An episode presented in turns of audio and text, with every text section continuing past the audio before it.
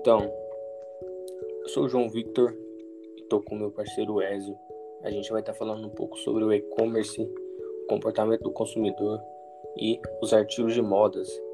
A gente conseguiu achar um, artigo muito interessante para estar tá falando sobre isso mais aprofundadamente e vamos estar tá comentando mais sobre mais específico. Organizações e o e-commerce.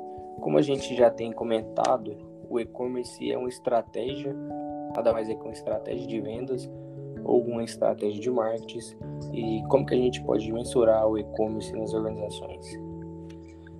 Ela pode se caracterizar com alguns pontos, como a utilização estratégica, adquirir relação duradoura com o consumidor e como um tópico também de uma nova esfera de comportamento, baseando-se em todo esse parâmetro mundial que a gente está vivendo de pandemia e com essa mudança de comportamento das pessoas. O que a gente pode se questionar? Qual a percepção do consumidor sobre o consumo online? A gente, como um administrador ou como um gestor do e-commerce, o que a gente pode se perguntar sobre a percepção do consumidor? Está consumindo nossos produtos ou serviços? Primeiro ponto, o que a gente pode analisar a percepção do cliente em relação ao compra online, investigando fatores que influenciam o comportamento online de consumidores. Então, a gente sabe que o e-commerce em 2019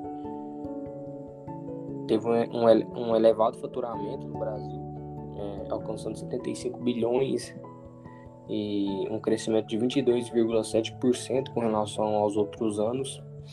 E e os fatores que influenciam na compra online também, que influenciam diretamente no consumidor, tendo em vista o, a crescente do mercado no comércio eletrônico.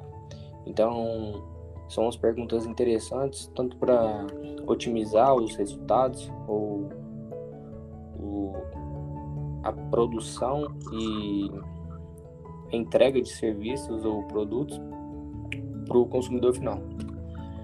E qual que é as vantagens da venda online para as organizações? E não só para as organizações, como também para o consumidor. Então a gente pontua três principais pontos, que são a oferta de comodidade e da agilidade na compra e a diminuição de custos.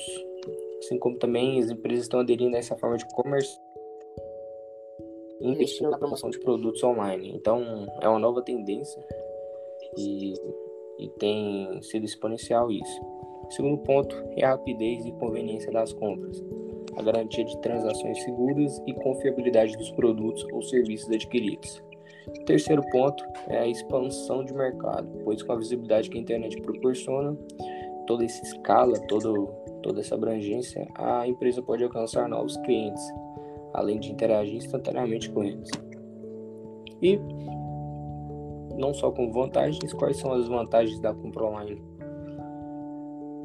A falta de contato pessoal, isso também influencia bastante, dependendo do nicho de, de entrega de produtos ou serviços para o consumidor. É, por exemplo, no ramo de moda, isso influencia bastante, pois ali a empresa, o, o vendedor não tem contato pessoal, sendo que os clientes e vendedores não interagem entre si apenas tem contatos digitais por meio de um processo unilateral. O segundo ponto é disponibilidade de entregar imediatamente o produto. É a indisponibilidade, na verdade. É, o consumidor deve aguardar uns dias para receber o produto, além de não conseguir provar o produto antes da compra.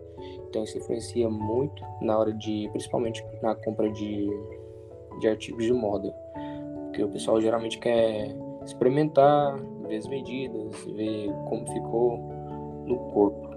O terceiro ponto é segurança e privacidade no comércio eletrônico. Muitos sites hoje em dia não tem muita segurança ou não tem muita visibilidade em questão de saber se ele é seguro ou não. E terceiro ponto aqui a gente tem já entrando na análise de dados aos itens comprados de artigos de moda pelos consumidores recorrentes do comércio eletrônico.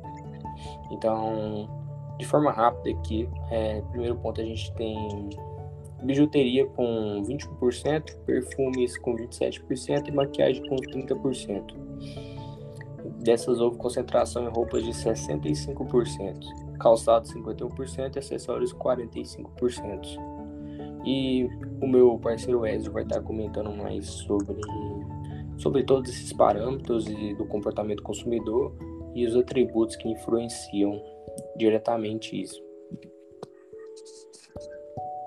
Olá, como o João Victor já falou, é, ele explanou de uma forma bem esclarecedora diversos pontos. Eu vou estar falando aqui dos artigos de moda, então, a análise de dados aos itens comprados de artigos de moda pelos consumidores recorrentes do comércio eletrônico. É, e, e, nessa linha, é, pode-se destacar que houve uma concentração muito grande em roupas. Item mais procurado, com 65%. Por quê? Mesmo as pessoas não tendo contato físico, para estar tá indo nas lojas experimentar essas roupas, é, na verdade eles têm muito conhecimento da, da, das marcas do tamanho que tem que, que comprar para dar certo no, no, no seu corpo, para vestir bem.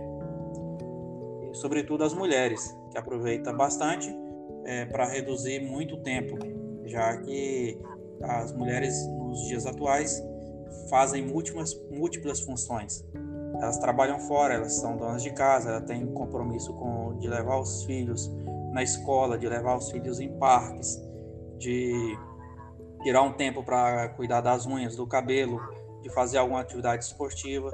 Então, economiza muito tempo essa questão do comércio eletrônico.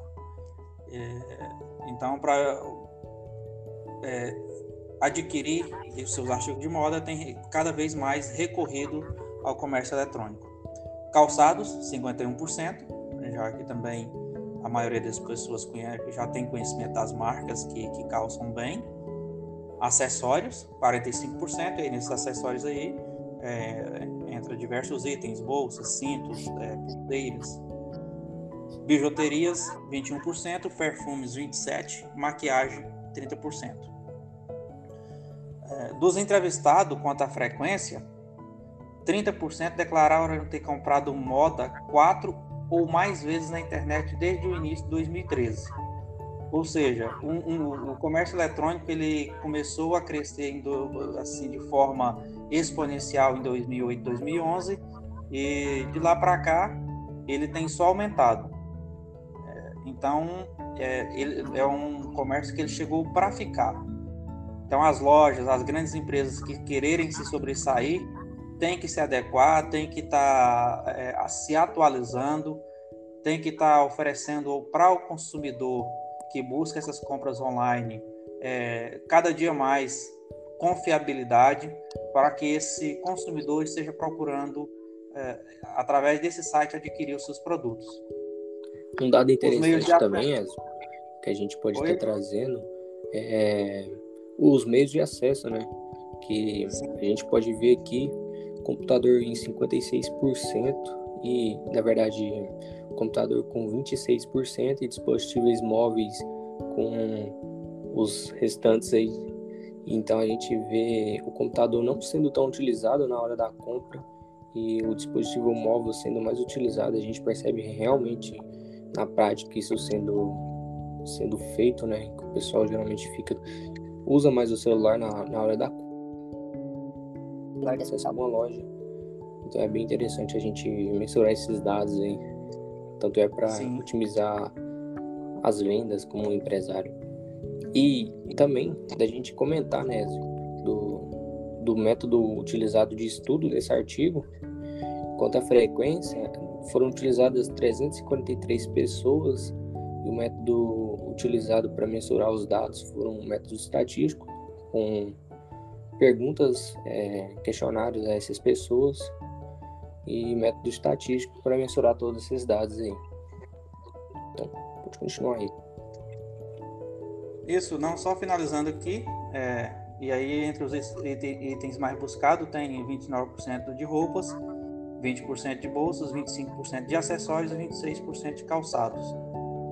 É, então, finalizamos aí, né? Eu, Wesley Ribeiro Souza, João Victor Dávila, é, do Vale, João Victor do Vale Cardoso, Então, a gente espera ter contribuído né, de, de, uma forma simples, mas assim esclarecedora do, do, do, do tema que foi proposto a nós. Então, boa noite a todos. Até a próxima.